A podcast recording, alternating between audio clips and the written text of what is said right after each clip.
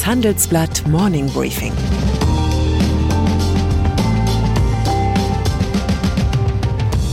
Guten Morgen allerseits. Heute ist Montag, der 5. Juli, und das sind heute unsere Themen.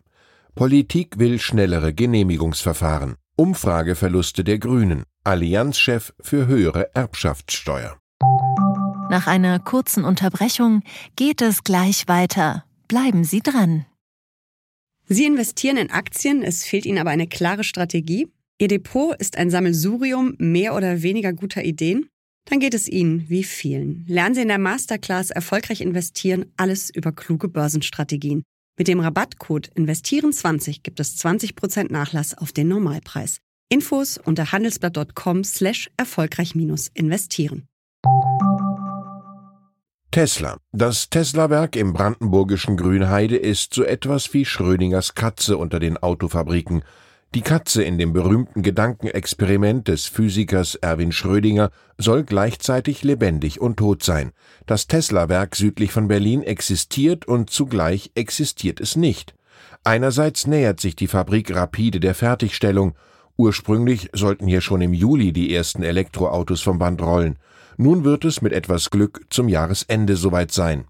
Andererseits, weil es die Fabrik juristisch gesehen gar nicht so richtig gibt, Tesla-Chef Elon Musk lässt sie ohne endgültige Baugenehmigung errichten. Sollte die endgültige Baugenehmigung durch das Brandenburgische Landesamt für Umwelt ausbleiben, hat sich Tesla verpflichtet, das Gelände wieder in den Ursprungszustand zurückzuversetzen. Der bestand, wir erinnern uns, aus einer ökologisch nicht gerade mitreißenden Kiefernmonokultur. Niemand glaubt ernsthaft, dass Musk seine fast fertige Fabrik wieder abreißen lassen muss, aber allein, dass diese Möglichkeit rechtlich noch immer im Raum steht, ist schon recht nah dran am Bon mot, wonach der Erste Weltkrieg wegen eines Formfehlers im Versailler Vertrag voraussichtlich komplett wiederholt werden müsste. Je länger sich die Planungsposse im brandenburgischen Kiefernforst hinzieht, desto stärker gerät das ausufernde Planungs-, Genehmigungs- und Umweltrecht in Deutschland in die Kritik. Politiker fast aller Couleur plädieren im Handelsblatt für schnellere Verfahren. Der Industrieverband BDI munitioniert sie mit seiner Einschätzung, der zufolge sich die Zahl der notwendigen Gutachten in einem Genehmigungsverfahren in Deutschland in den vergangenen 15 Jahren vervielfacht habe. Brandenburg. Es war vor allem der brandenburgische Wirtschaftsminister Jörg Steinbach, SPD, der Tesla nach Brandenburg geholt hat. Im Interview mit meiner Kollegin Silke Kersting und meinem Kollegen Dietmar Neuerer fordert der 65-jährige Polit-Quereinsteiger, der Chemiker war zuvor Hochschulpräsident, dass der Fall Tesla Veränderungen im Planungs- und Genehmigungsrecht nach sich ziehen müsse.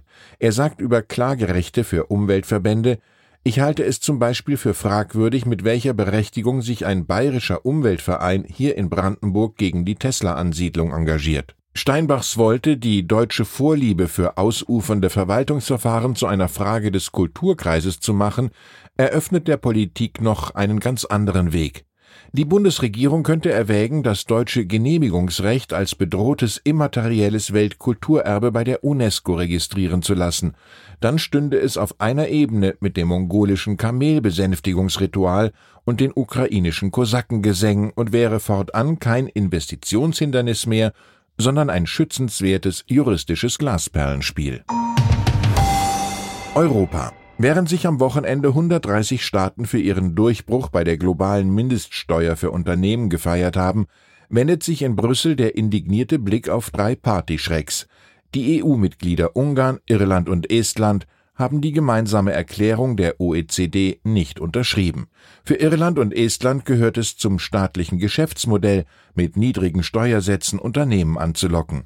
Für Ungarns Premier Viktor Orban gehört es zum politischen Geschäftsmodell, gegen alles zu sein, was der Rest der EU gut findet. Nun muss die EU-Kommission die drei Abweichler bis zum Herbst auf Linie bringen. Die Umsetzung der Mindeststeuer in der EU können die Mitgliedstaaten nämlich nur einstimmig fassen. Gelingen wird dies am ehesten mit der EU-typischen Mischung aus teuren Versprechen und langen Übergangsfristen.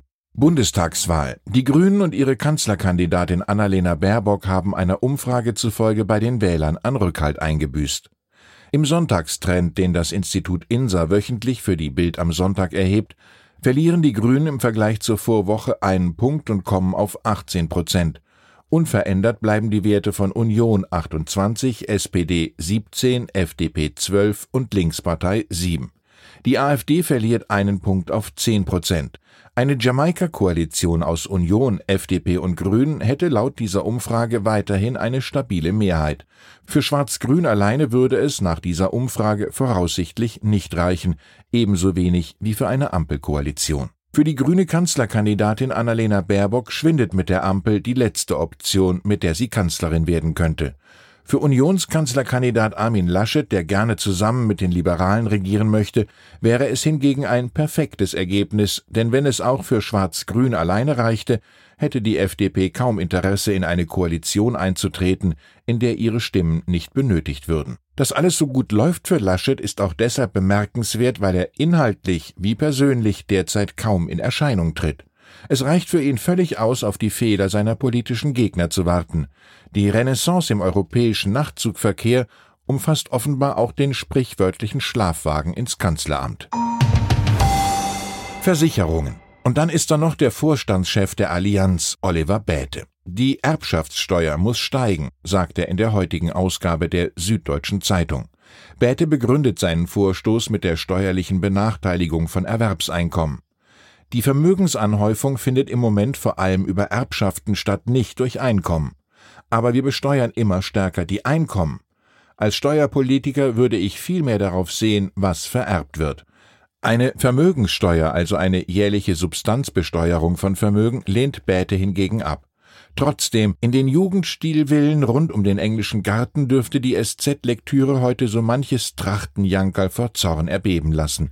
Gerade in den Augen vieler Familienunternehmer rangiert die Erbschaftssteuer, die für Betriebsvermögen derzeit relativ leicht umgangen werden kann, auf einer Ebene mit Raubretterei und Enteignung.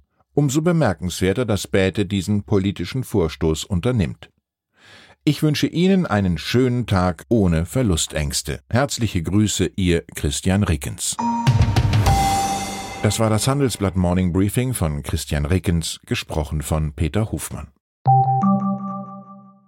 Die Welt steht vor gewaltigen Herausforderungen. Zum einen die Energiewende voranzutreiben und gleichzeitig den Klimawandel einzudämmen.